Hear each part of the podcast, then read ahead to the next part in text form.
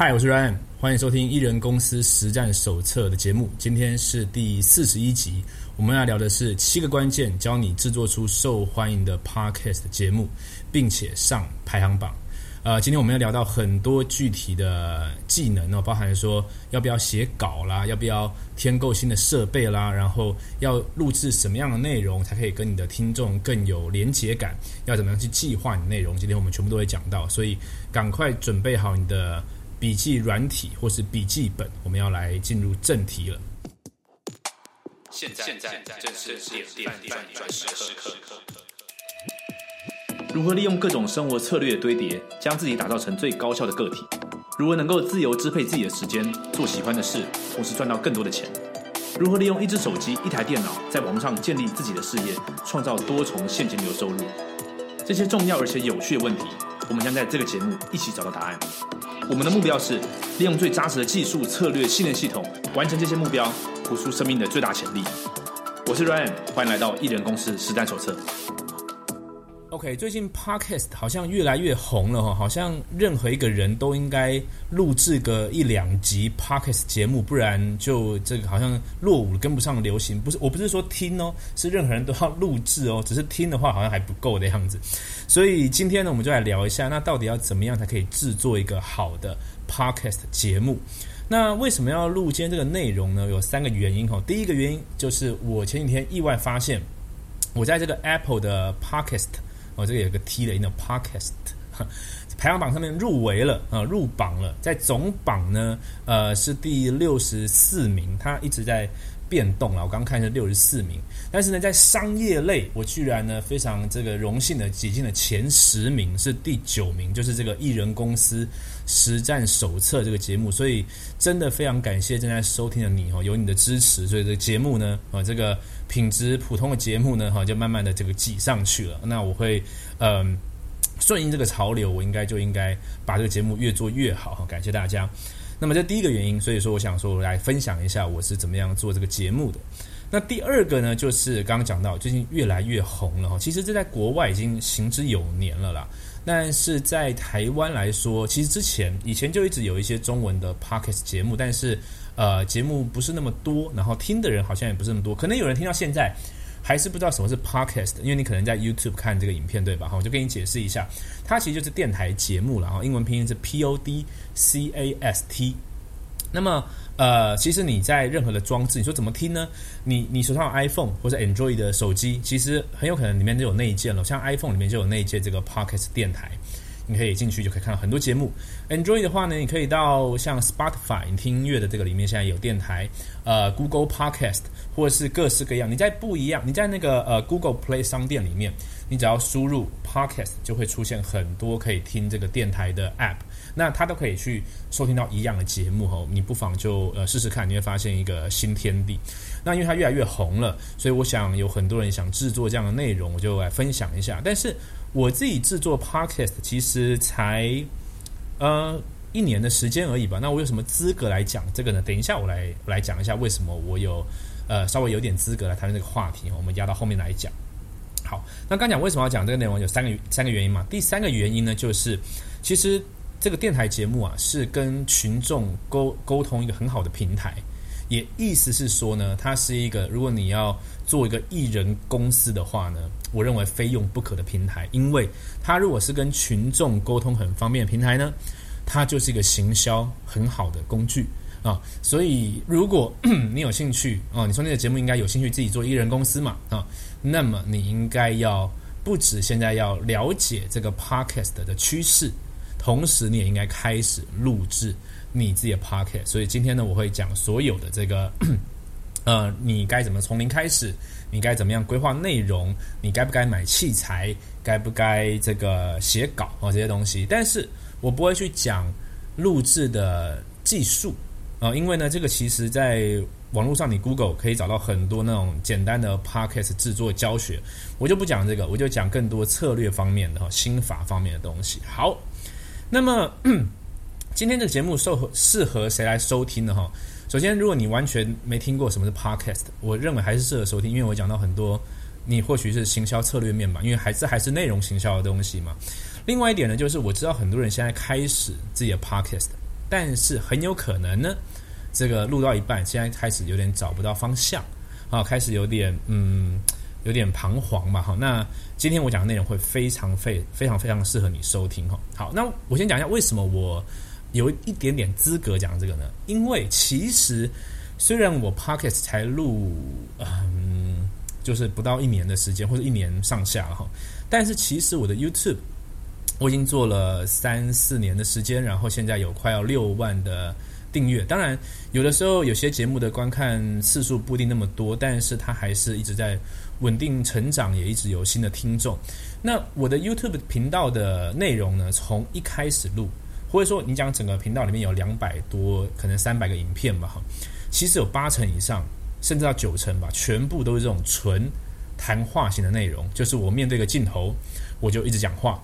甚至呢，是我很多时候是我在 Facebook 直播，然后我就直接把它原封不动的摆上来。我非常非常少的剪接，而且我 YouTube 频道呢从来不上字幕，而且我也很少做什么字卡啦这种跳剪。像很多人录 YouTube 喜欢做一句话一句话中间不要让它中断，对不对？好，但是我几乎完全不做这件事情。所以其实我的 YouTube 节目它一直就是有点 Podcast 这种电台节目的感觉，只是我多了一个。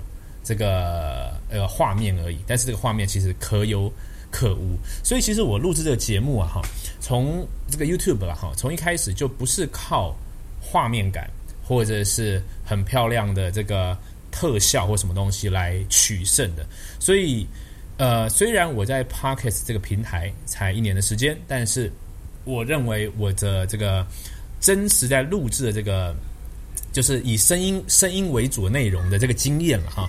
已经有三四年以上的时间了哈，所以这是为什么我觉得我可以来录制这个东西，呃，录制今天这个这个 tips。OK，另外一点是什么？另外一点是我其实相当相当熟悉小成本的制作，呃，像 YouTube 里面哈，你看到很多呃。大的频道，它可能呢，这个影片是有片师在帮他剪，或是有摄影团队啊，或者是有气化有什么东西。但是其实我一直录制以来呢，都是我一个人，就是我一个人发想，我一个人录制，然后我一个人做后置的处理、做剪辑，诸如此类的。如果要剪辑，虽然我很少剪，所以我想这个场景比较符合很多现在要录 U 这个 Podcast 的人，因为你可能也是一只手机、一个简单的麦克风就开始了。那我等下就会讲到这个小小成本的制作呢有什么优势，以及你该不该去添购设备啦，你应该怎么看待这所有的事情哈。所以今天我会以一个呃过来人的身份啊，去跟你讲这个我刚刚讲到的七个关键啊，七个关键。OK，不好意思，我刚刚打到麦克风，不知道有没有这个杂音哈。如果有的话，跟你说声抱歉。好，那我们切入正题，七个要点啊，七个关键，教你制作出。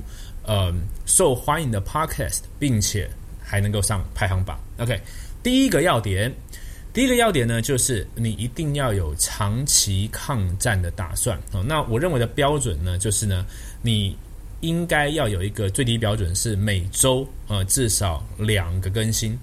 可能有些人会觉得说，诶，不是周更，听说周更就可以吗？我觉得啦哈，如果你真的把这当一回事，想要呃把它经营好的话。每周两更，我觉得是蛮蛮合理、蛮正常的一个事情以上。然后呢，你要有一个跟他玩一年以上的这个打算。OK，好，那如果你是呃周更啊，如果是每周只一更的话，那就是五十集嘛，五十二集一年嘛，对不对哈？所以呢，这是我最低标准，就是呃，你最少要每周两更以上，然后呢，你至少要维持一年。那如果这个两个你你。不一定有达成还怎么样，但至少你要有一个五十级的量啊，就是我的强度在这个地方。为什么这么说呢？因为其实呢，很多人在做这类型的事情，内容行销啦，做个人品牌啦，做节目的时候啊，很容易拿短期的结果来评价短期的行为。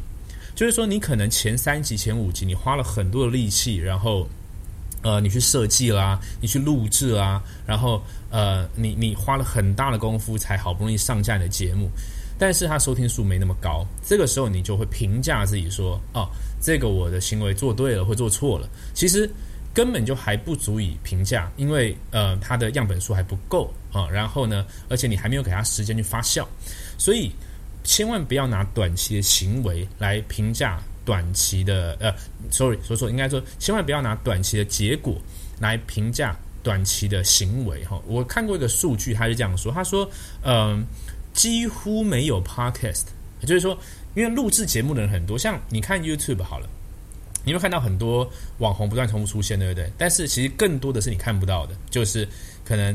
个位数订阅，或是呃几十呃三位数订阅这样子的，所以其实很多人做一做就放弃了。那 podcast 来说，好像也是这样，就是说很少节目可以撑超过一年哦。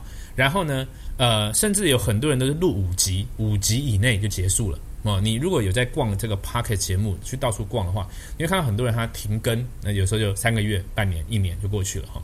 那么。为什么会有这个现象？就是我刚刚讲这个短期，他没有一开始打算玩长哦，所以说你现在如果要开始的话，你就先给自己呃做一个承诺，说不管结果怎么样，我一定就给他录个一年，我一定至少录个五十集，而且如果我想我想要玩大一点，我就每周至少两更啊，这是第一个很重要的心法哈。第一个好，那么嗯。这个这边我要补充讲一下，那你要怎么样可以长期抗战呢？其实也不难哈。我前面录过一个节目，叫做说，呃，他在就有一个 CEO，我叫 Russell Brunson，啊，网络行销的大神，他在他事业最低潮的时候做了一件事情，就是他开始录制 Podcast。那他录制了好几年之后呢，有一天他才知道怎么样去看这个后台，就一看发现，哇，原来前面好像三十集、四十集，更没人听。你看哦，如果他那个时候去知道，知道说根本没人听，他很有可能就中断了。但是呢，他他回去 check 这个数据，那个时候啊，他已经是一个呃，可能几万人啊，几十万人收听的一个 podcast。你看哦，如果他更早都去评价他的行为的话，他就可能会扼杀掉一个这个数十万、数百万听众的 podcast。所以说呢，你要怎么样 来呃做好这长期抗战呢？就是不要去看。短期的结果啊，这个我反复在讲同一件事情啊，但是重要的事情重复讲嘛，对吧？哈，甚至呢，你要重复听，如果你今天听一听呢，啊，一个月后、两个月后又突然有点这个失神了哈，回来再听这一集哈，就重复听一样的观念。好，那再来还有一点就是说，你因为呃，我还想同一点同一点哦，长期抗战这一点哈，就是你一定要是重复出现，你不能我刚刚讲的就是说呃，三个月突然不出现了，因为其实有的时候我去我自己去追 podcast 哈，呃，我。对这个人有兴趣，可是我去看他半年没更新了，其实上我就不会再回去看了，因为我就觉得他可能放弃了，对吧？好，我觉得他可能不会更新这个频道了，所以你就是不断的 show up，不断的出现，这很重要。好，所以第一个长期抗战，第二个，第二个，第二个呢，你一定要以终为始。什么以终为始呢？就是回答一个问题，回答自己一个问题，就是我为什么要录这个 podcast？我为什么要做这个节目？我希望得到什么结果？做这个节目，呃，对我的意义是什么？我希望一年后、三年后，我希望这节目长什么样子？我希望听众听完之后有什么感觉？我希望听众以后提到这个 podcast。他们会怎么形容这些东西？其实要先问哦，这跟我们做产品是很像的哈。在在做行销的时候，其实行销就是设计这些讯息，然后跟呃把这些讯息丢到市场里面去跟群众做这个碰触、做接触嘛，对吧？哈，所以你必须要先预先回答这些问题，你才有可能去制作出有灵魂的内容。OK，那像对我自己来说好了，我自己有三个理由我跟你分享哈。第一个呢，是我最早做这个 YouTube，还有这个 Podcast。如果你去听我的第一集、第二集，我前面十几、十多集吧，都是在车上开车的时候，它就是免，就是放在那边的。因为我开车不能用手机嘛，就是放在那边啊。我上这个启动前，这个上路前，我就按着录音了，然后我就开始聊天、讲话，然后到目的地我才把它按掉，就是就是这么做啊。那我在录制什么？我在录制一个记录。就记录我那个时候的状态，记录那个时候我创业的一些想法，记录那个时候我学的一些东西。因为，我我是这样想的：今天假设我会制作一个很好的产品，呃，未来会有很多人使用，那我不应该到等到真的很多人喜欢这个牌子的时候，我才开始敲锣打鼓说这个牌子很棒。最美妙是应该是我从它还没有发生的时候，我就开始记录，说：“哎，我有这个想法了，然后我现在打算做这件事情，然后呃，我们来试试看，做完之后会有什么反应。然后隔一个礼拜之后，又说啊，上礼拜我们不是说要做什么吗？结果呢，遇到什么困难了？但是没关系，这个它才会有一个故事性嘛。而且，呃呃，应该这样讲哈，如果很多人都想要直接得到那个结果，就是一个很好的产品，或者是很多人订阅的 YouTube。但是呢，我认为最美妙的是前面这三十集、一百集，这个东西是用钱买也买不来的。试想，如果你今天从零开始奋斗、奋斗、奋斗、奋斗，三年后你做起一个频道了，你做起一个电台了，你做起做一个好的产品，做一个好的服务了，这一百集它都有价值。它忠实的记录了所有的起起伏伏，所有你遇到的困难，所有那个时候的想法，成熟的、不成熟的啊。所以呢。第一个，我觉得是记录。我也鼓励，呃，我也鼓励在听这个节目的朋友们啊，你应该要开始记录，无论你现在的状态是什么样子。所以第一个，第二个呢，很直白的，就是我刚刚讲到艺人公司嘛，哦，艺人公司公司里面呢，我们讲到这个流量转换啊，就流量转换，然后价值交付。那在转换这个部分呢，就是行销相当重要。其实应该是流量部分行销很重要，转换这部分呢，行销跟销售很重要。那无论是什么东西。Podcast 电台绝对是一个跟群众沟通非常非常好的一个平台，尤其是最近那么红，最近那么红，意思是说，其实很多人直接就挤进这个地方了嘛。那你看哦，我一般在开店的时候，是不是都喜欢租这个呃这个贵的店面，因为人流多嘛？那个叫什么？那个叫做用钱买流量嘛。那这边有一个免费的流量，你当然是直接站进去，对吧？哈，所以说其实做 Podcast 对我来说呢，就是。做生意的一个好的工具，因为它可以跟我的潜在客户沟通啊，然后呃，就可以去销售出更多我的产品。我刚刚有点分心哈，因为外面刚好有这个垃圾车的声音。你看我录这个东西就是这样子，很很随性的。我不知道你们听到外面那些噪音啊，但是没关系，这就是最真实的状态。啊，所以第二个，呃，做做这个东西对我来说就是做生意，跟潜在客户沟通，然后并且呢，持续的去跟呃，持续去筛选那种销售销销呃销售漏斗嘛，哈，就是呢，不断去筛选、去过滤、去找到真的跟你 match 的这些梦幻客户，然后呢，你可以提供好的服务、好的产品给他。然后对我来说呢，就是提供这个好的行销的 program，呃，好的这个网络行销的一些课程、艺人公司的一些呃训练跟咨询和这些东西。好。那第三个呢，对我来说呢，有一个很很很很重要的哈，就是它属于一个能量的回馈。呃，有在 follow 我的 YouTube 频道的朋友应该知道，我从呃去年开始也接触了很多身心灵的东西，然后呃现在目前也吃素了，吃了七个月的时间。那我是很相信，然后也很呃留意这个能量的这件事情。那我认为输出是会有能量的。我很喜欢看书，可是你不断不断输入的时候啊，其实我觉得它的能量是不够高的。我我都会这样想，就是说我今天看书看了那么棒的东西，如果只有我知道的话，那太可惜了。我一定要用写布洛格或是录制影片、直播、录音的方式，让更多人去知道这东西。只要有一个人知道，就赚了，因为这是一个免费的平台嘛，对吧？哦，我发现外面。乐色车声越来越大了，但是也没关系，因为他们也蛮辛苦的哈。就是大家都是在事实上生活变得更好嘛哈，所以就让这个声音伴随着我们继续下去吧。好，所以第三个对我来说的理由就是能量。那所以这三这三个是我找到我去录制这个节目的动机跟这个理由啊。那当然，这后面我都会去，像我刚刚讲到做生意嘛，我会。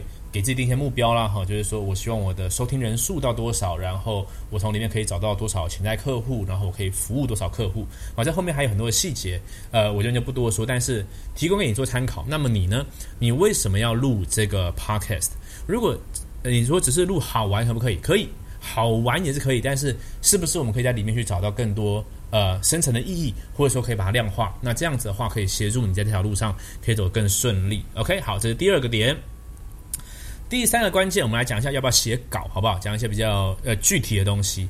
呃，我认为啊，我支持的就是不写稿啊，不写稿。那你说，你好像看我影片在看东西，对不对？我写的都只有关键字大纲啊，就是三个字五个字。我可以把我这个稿发给你们哈。如果你有兴趣的话，你到那个 Telegram 有一个通讯软件 Telegram 嘛，T E L E G R A M 对吧？哈，你去里面搜寻 R W 秘密基地。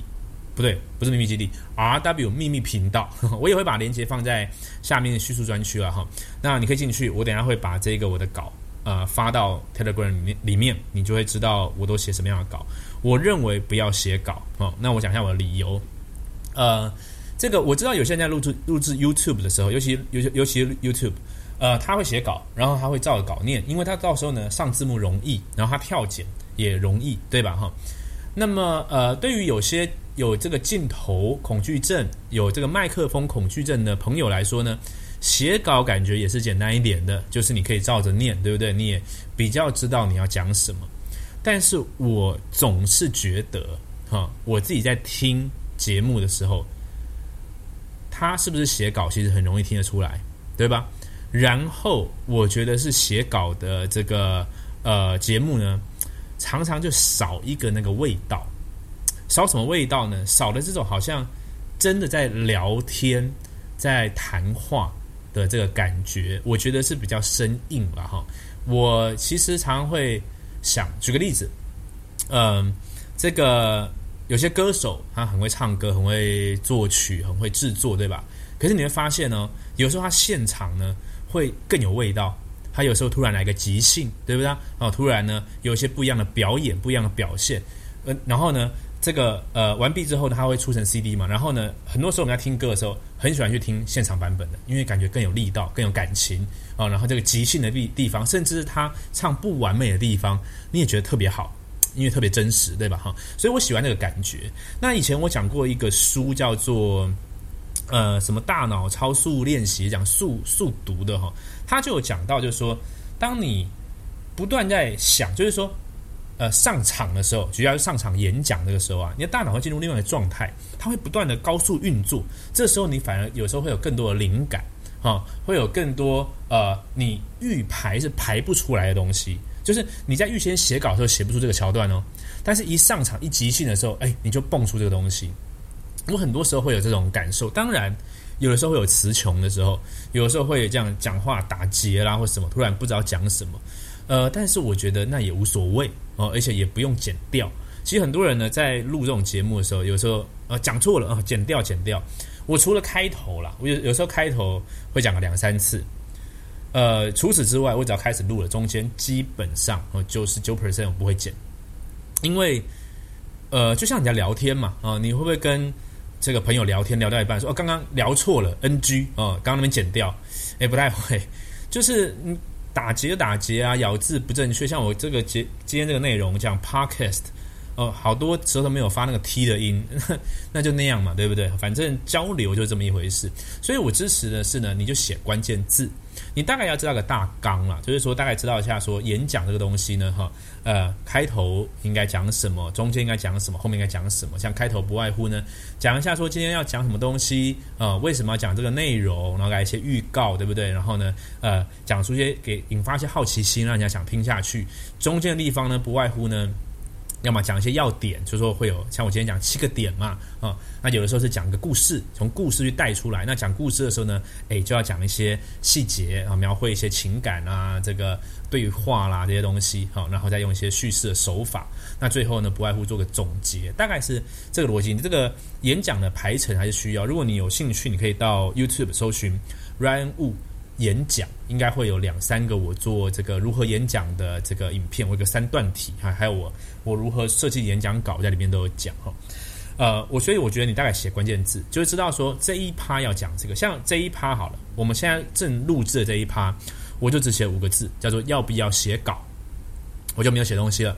其他的我就是跟你分享嘛，我就分享我真实觉得要不要写稿嘛哈，就是这个样子。所以我认为不要写稿。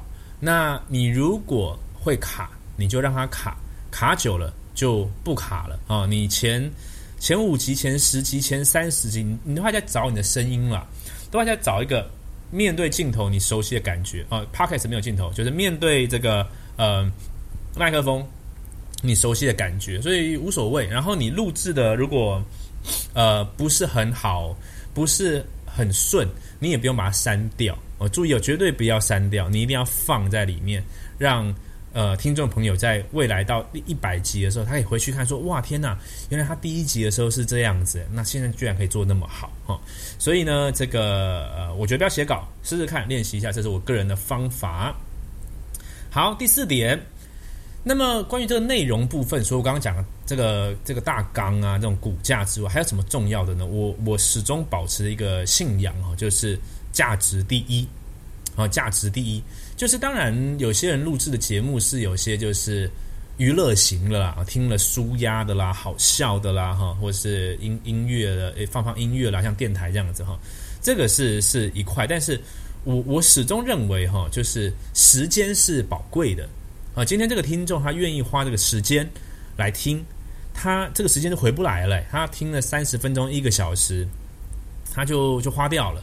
那如果这个时间可以让我们两个都有一些进步，那不是挺好的嘛？啊，因为在其实我的频道就是讲很多个人成长了，所以我对成长这件事情会比较在意一点啊。所以呢，呃，我建议你可以去想个东西，就是说你的节目啊，哈，听完之后，听众能干嘛？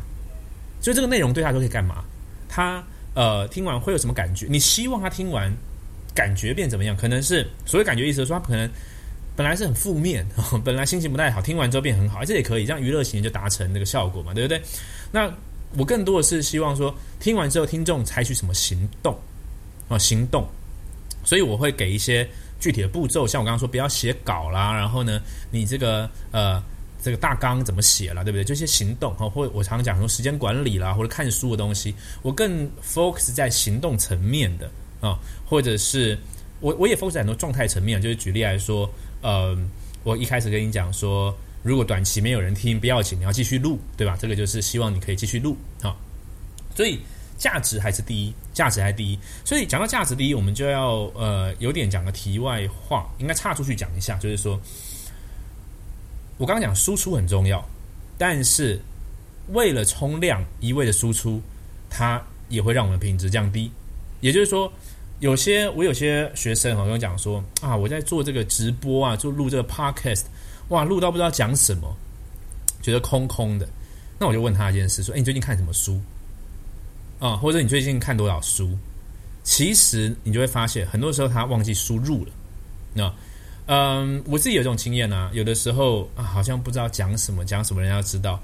这个时候它是一个讯号，就是啊，我最近没什么在学习，没有 input，所以 input output 它的平衡很重要。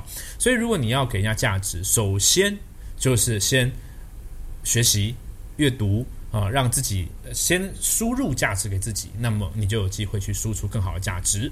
好，所以这第四个点，第五个点，我们先讲七个关键哈，是第五个点啊，这个点我觉得挺有意思的哈，就是你在录这个 podcast 的时候啊哈。你需要去想象一下对方收听的场景。其实，在在做销售里面了，我们有一个概念叫做穿进对方的鞋子啊。因为有的时候销售人家介绍的时候啊，就是说啊，这个很棒，这个很棒，你一定要买，这多棒多棒。他其实有的时候没有穿进对方的鞋子里面去感同身受，在他的立场想一下，说他想解决什么痛点，他有什么渴望。那么。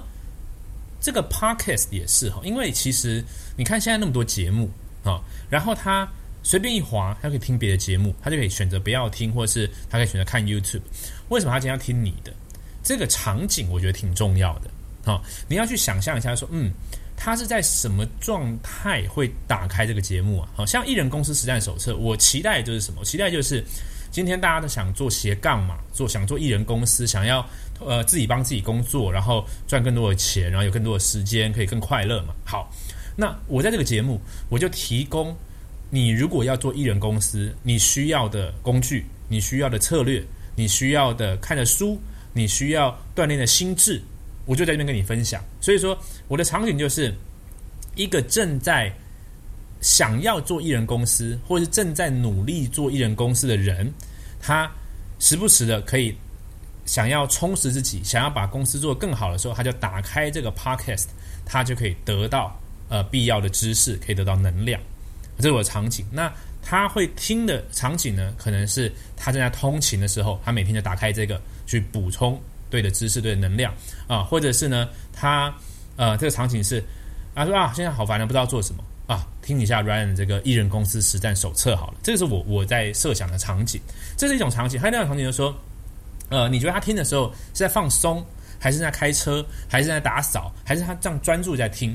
因为这个会影响你，呃，你需要去呈现内容的细致度吗？哈，这个这个有点有点呃，讲起来有点模糊。应该是说，哦，我这样讲哈，这样这样讲比较明确，就是说，有些东西光凭声音是呃，光凭呃音频是没有办法去教你的听众学会的。像我之前有一个 YouTube 的影片叫做“如何评价一个股票”，那个我就没有把它重置传到 Podcast。为什么呢？因为我有画白板，我有画各式各样的东西，那所以那个就不适合呃做成音频。但是如果你忽略了这样的事情，你就容易在音频节目里面去讲很多太模糊、需要视觉效果才可以听懂的内容，那这样就不适合。所以这也是一种常见的考量哈。所以总之呢，你要去想象一下那听众到底是谁，他到底是为什么要听，然后他是在什么场合听，这些都有助于你去呃去策划你的内容。OK，好，所以这是第五个点。第六个点呢，哈，这个是在录音频节目。其实，呃，就像我刚刚说的，其实我在我我 YouTube 里面有一个影片很有意思，你可以去看哦。我有一次直播讲为什么烂影片可以有四四点六万订阅，好像那个时候我有四点六万吧，哈。然后那个时候大概两百万的观看吧，整个频道。其实以大的 KOL 来说，那是很少，跟大的比了哈，因为很多人一支影片就十几二十万了，但是。呃，以我这样艺人小成本制作来说，我觉得呃我还算蛮蛮开心的哈，有这样子的成绩。我那个影片里面就在讲我的我的 YouTube 影片呢，很多都是那种我们点 YouTube 不是会可以点出什么呃 HD 画质或七百二十 P 这种东西吗？我很多影片都是四百八十 P，在早期的时候，因为我直接 Facebook 直播完 download，然后就上传，那画质之差，那很糊糊的这样子。但是它仍然，我记得我有一个影片叫做“如果月薪三万我会怎么理财”，哦，那个影片呃画质很差，但是它好像后来有三四万以上的观看。那我就讲为什么呢？哈，为什么？第一个就是呃，我刚刚讲到价值嘛，哈。第二个呢，你就要去理解一件事情，就是说，今天这个人，如果你是要纯粹透过声音去跟他做交流的话。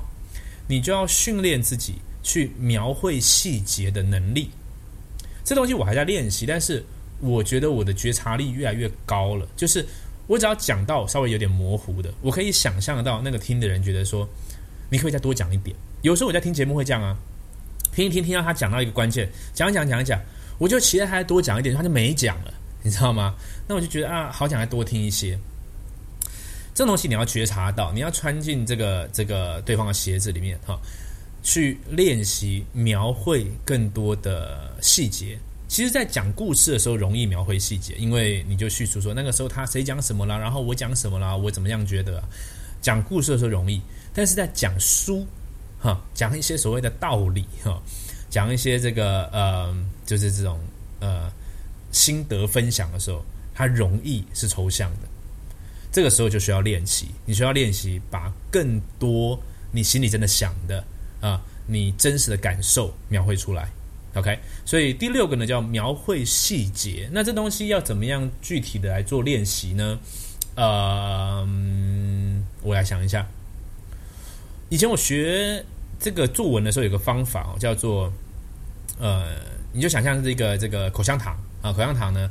它不是吃一吃可以拉长拉长嘛，对不对？哈，就是说呢，你你原本想讲的话叫做本体啊，那你可能本来都是一句话就把这这个本体讲完了。就像我说，就像你刚刚我们拿前面的前面的点来讲好了啊，呃，我前面是讲个点叫要不要写稿，好，那你练习来讲的时候呢，你就要讲呃要不要写稿，我觉得不要，这是本体。但是呢，你你要去挑战自己，问为什么？就是说要不要写稿，我觉得不要。为什么呢？因为巴拉巴拉巴拉讲一下啊。那要不要写稿？我觉得不要，因为怎么样？对，就讲先讲先讲 why 嘛，你可以讲 what。那如果不要写稿的话，那我们能怎么做？叫做 what，对吧？哈，我们能如何做？这叫 how。你可以讲各式各样，就是不断的自问自答，自问自答，你就会把这个本体越拉越长。这就是一种练习描绘细节的方式。我觉得这个在录音频节目的时候特别重要啊，它才不会显得太模糊、太抽象或者水分太多。好。七个关键的第七个关键呢，就是要不要投资设备啊？很多人在决定要录 podcast 嘛，对不对？第一件事情就干嘛？先买麦克风，对不对？啊，找一下说他是用什么麦克风啊？要录 YouTube 就先买相机什么的哈。我可以给你建议哈，我认为设备不是最重要的。啊，我自己的 podcast，你去听前面啊，前面十多集，那声音之糊啊，因为我在车上嘛，那还有雨刷啦、方向灯啦啊什么的，然后那个我根本没有接麦克风哦，因为我我也不知道这样开车是不是违规，我就怕违规嘛，我就纯粹架在那个导航上面，然后他就放录音，然后那个收音好像也很差，就这样录。这样也是录过来了，而且我自己看后台有些那种很糊的收听量还蛮高的，这样子哈。那我的 YouTube 也是，就是呃有很大量，全部就是 iPhone 直播，然后就传上去，甚至没有进剪辑软体。那我是不是没有买设备呢？我有，我有试过，就是我有一只那个 Blue Yeti，就很多人在录那只麦克风。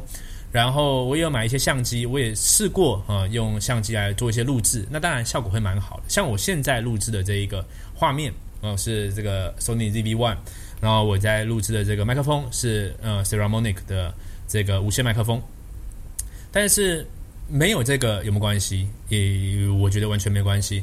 你还还是录制嘛？我认为，如果我是现在刚开始要做的哦，我建议你怎么录？你就把手机拿起来，不用外接麦克风哦。然后开那个录音，然后靠近一点，在一个够安静的地方，这样录就够了。真的，真的这样录就就很棒了。我觉得，因为呃，我还记得前阵子听那个蔡志忠，就是很厉位、很厉害的一位漫画家、哲学家、思想家哈。呃，你可以上 YouTube 找他的演讲，我觉得挺好的。他说他在画漫画，一只有花一 percent 的时间在画，另外九十九 percent 都在编故事。因为他说内容才是王道哦，所以内容、内容、内容，我觉得这个相当呼应呢。就是其实也不是比说你画质多好，你的录音品质多好，就是比你现在讲的东西有没有料，有没有价值，有没有让听众听下去的动机，呃，有没有满足他的需求，有没有去解决他的问题，解决他的痛点。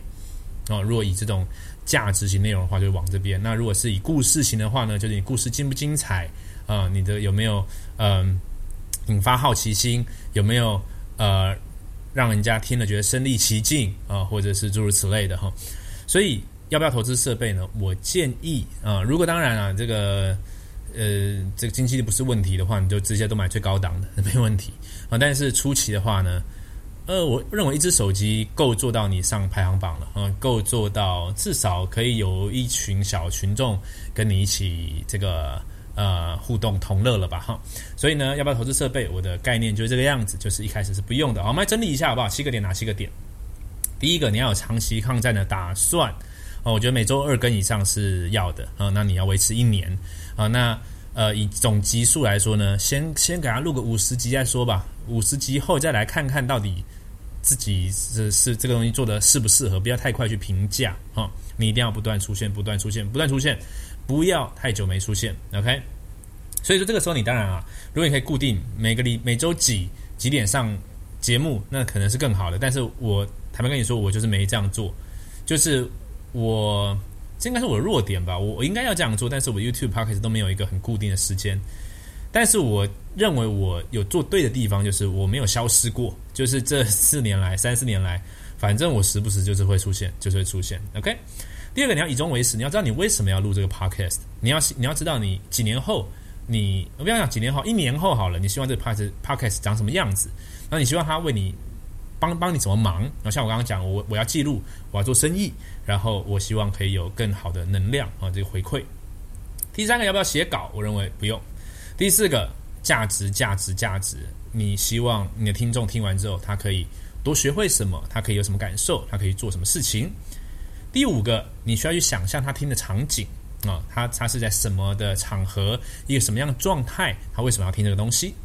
第六个，你要练习去描绘细节，因为你只有声音可以去跟人家竞争，对吧？你也不要讲竞争好了，其实也跟竞争没关系，你只有声音可以跟你的群众接触，你只有声音可以跟他互动，那你就要试着去描绘更多的细节，把它拉长，用自问自答法。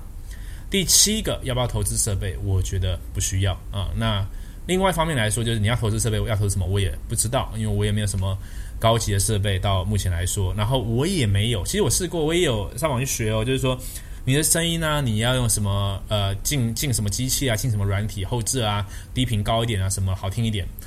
或许吧，但是有时候我就懒得做。我觉得呃，应该会有帮助，因为听起来更有质感嘛。但是、它绝对不是最最重要的。我觉得一直出现有好的内容才是最重要的。OK，所以以上七点呢，就是如何用这个 Podcast 来做内容行销的方法。内容行销其实真的是今年也不是今年啦，这几年啊、网络社群蓬勃发展以来呢，非常重要的一个一个方一个手法哈。如果你要做艺人公司的话，那么内容行销你是一定要练的，你一定要做的，而且我强烈的建议你，这东西不要外包。呃，至少初期的时候，我们艺人公司嘛，就自己来做啊、你才更知道，因为你是最在乎你的产品，你是最在乎你的服务的，你是最了解你的产品的，你不做谁来做呢？对吧？哈，所以内容行销你一定要做。那么，Podcast 是一种很好内容行销方法。那如果你想要学其他的内容行销方法，还有我很多内容行销的策略方法的话呢，你可以到 KOL Formula 哈，KOL F O R M U L A dot com 里面我有录制一个一个小时多的免费课程，你也可以看一下我是怎么样去计划这些内容，然后怎么样透过内容行销，透过销售漏斗，透过各个社群平台，把这个艺人公司建立起来。OK，好，那么以上就是今天的 Podcast 啦。中间有一个话题没有讲到，就是我中间本来要讲，呃，我为什么有资格录这个？除了我录了很多 YouTube 以外，另外一点就是我是一个重度的 Podcast 听收听者、听众、听听者、使用者。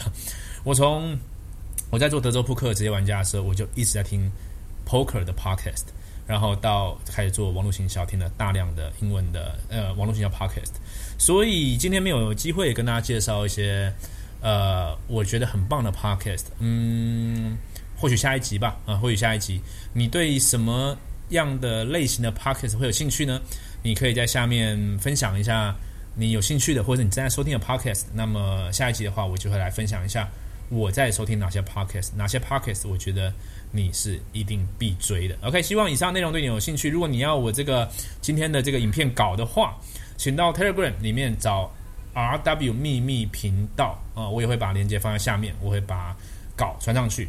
那么感谢你的收听，如果能够帮个忙的话，就是帮我按个赞，帮我按个五颗星，然后把这个影片或把这个音频节目分享给你觉得有需要的朋友。我们下一期见，拜拜。哎，感谢你的收看。如果你有在追踪这个频道的话，你一定知道，利用社群媒体行销是现在做生意最好的方式。而且很有可能的是，你现在手上已经有一个你很自豪的产品，你希望可以卖得更多，找到更多客户。又或者说，你现在正在带领一个很有潜力的事业机会，你希望可以招募到更多的人，并建立一个强大的团队。但关键的问题是，到底要如何在没有任何经验资源、完全从零开始的状况下，在网络上建立自己的品牌，并且搭配销售漏斗，打造完整的销售流程？四年前，当我刚接触这个方法的时候，我完全没有任何经验，但因为认定这是未来的趋势，所以我放下所有的怀疑跟恐惧，从零开始学习，并且实做。现在，我利用所学，建立了属于我自己的网络事业王国。这是我做过最好的决定。如果你对所有的步骤有兴趣，你想要知道更多细节，我有一个线上讲座，在里面我具体说明了要如何利用社群媒体建立个人品牌，并且搭配销售漏斗，打造你的网络事业。你只要到 KOLFormula.com 就可以看到完整的影片。KOLFormula.com KOLFormula.com，这是我今年做过最好的决定，也希望这个内容可以帮助到你。祝你学习顺利，我们讲座中见。